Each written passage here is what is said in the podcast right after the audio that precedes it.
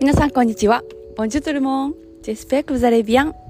パリのアパルトマンからお届けします。キャリアライフコーチのさきです。このラジオは私さきがフランス生活やビジネス、読書で学んだことを配信しています。皆さんお元気でしょうか？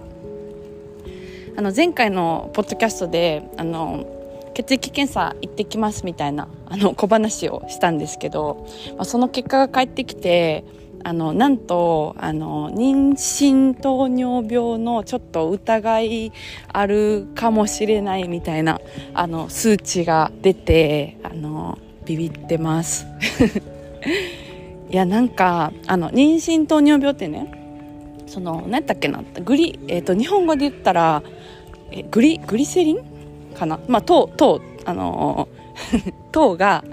えー、上がってると血糖値が、まあ、上がるみたいな。なんか妊娠したそのインスリンがあのあんま出なくなるからそのそれは本当は糖のあの数値をね抑える働きをするらしいんですけど、まあ、妊娠して胎盤ができたりしたらその機能によってあの何や数値を下げるとかなんとかっていうあのバイウィキペディアというあの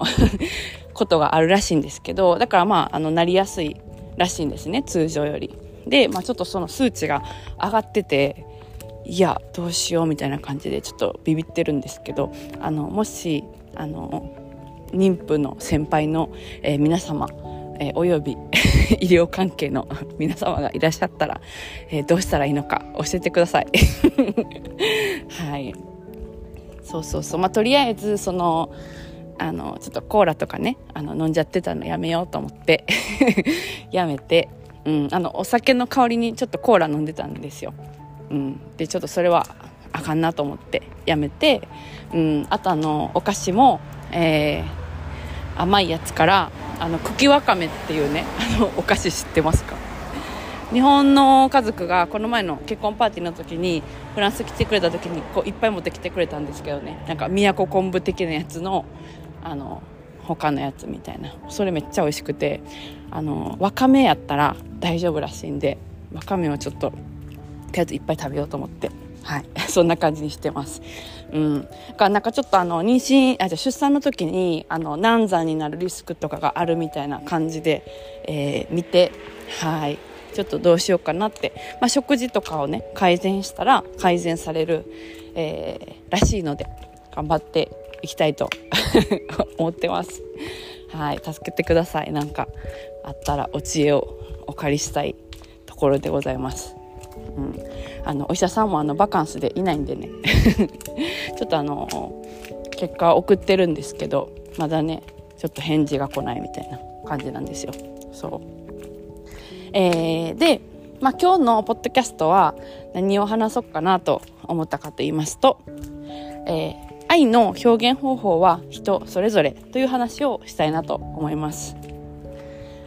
あのー、まあ、愛ってどういうものかって言ったらなんかすごい形がいろいろあると思うんですけどなんかその形も表現方法も結構それぞれだなっていうのをいろんな人とあの、まあ、人生の中で関われば関わるほど思うことがあるんですよね。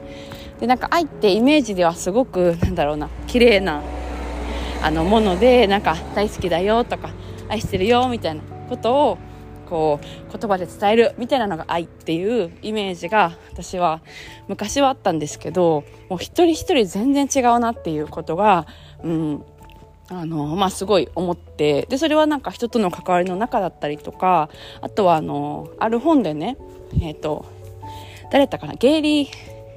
チャップマンっていう方が書いてる「えー、愛を伝える5つの方法」っていうあの本があるんですけどもう人によって全然伝え方が違うとでそれはあの言葉で伝える人もいるしあの